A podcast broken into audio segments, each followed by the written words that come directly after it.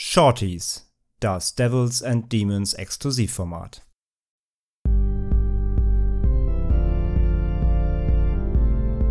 They're coming to get you, Barbara. They're coming for you.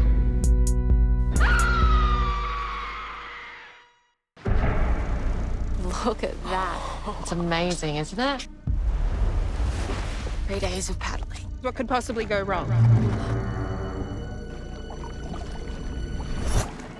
thought I heard something. Maybe it's the man in the grey suit. What? That's what surfers call sharks. They're pretty timid usually. It's the big ones you have to worry about. Oh my god! That thing is stalking us.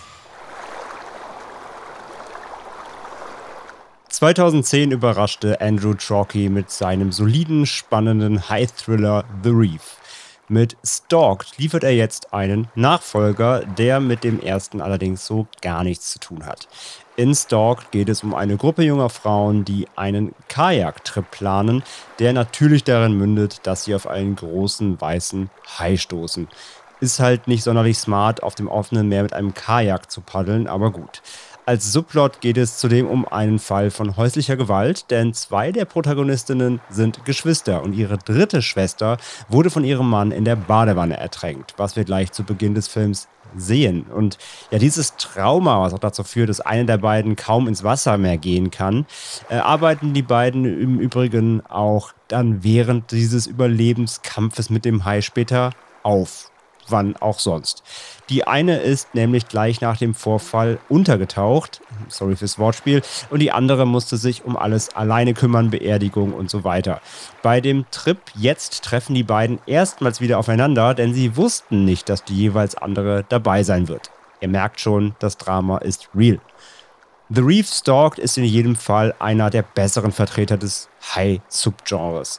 Das Production Value ist echt ordentlich und der Film sieht auch aus wie ein Film. Kein Vergleich also zu den vielen No-Budget-Trash-Produktionen, die aussehen, als hätte man sie mit einem iPhone 11 Pro Max beim Malle-Urlaub mal eben nebenbei gefilmt.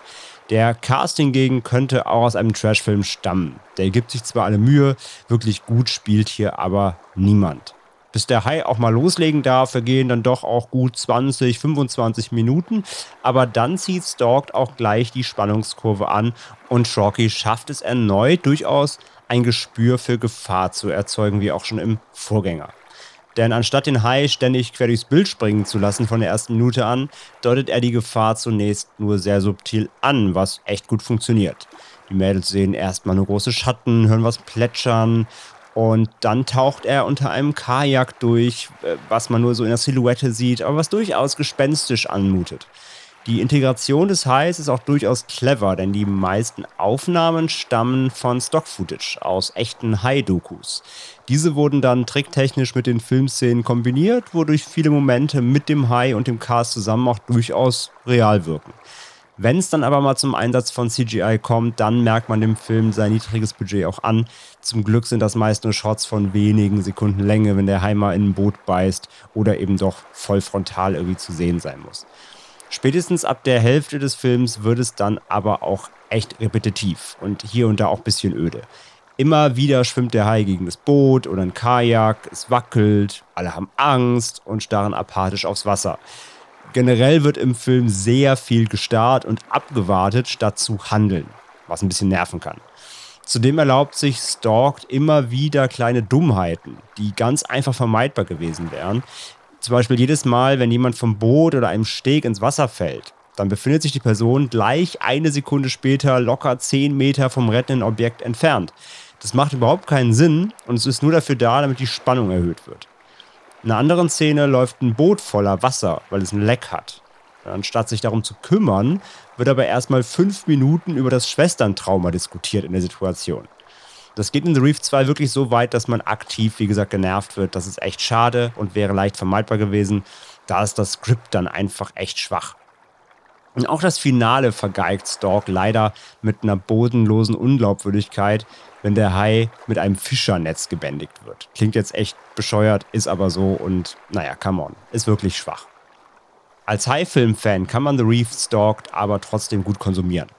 Chalky gibt sich alle Mühe, eine Spannungskurve zu halten und die Charaktere nicht komplett platt erscheinen zu lassen.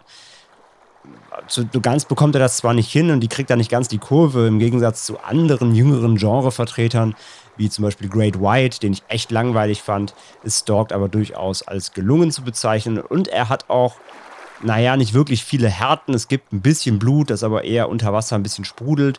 Aber er hat eine Konsequenz darin, die ich jetzt nicht spoilern möchte, bei der ich mir aber dachte, okay, das haben sich andere High-Filme eigentlich nie getraut. Von daher Respekt.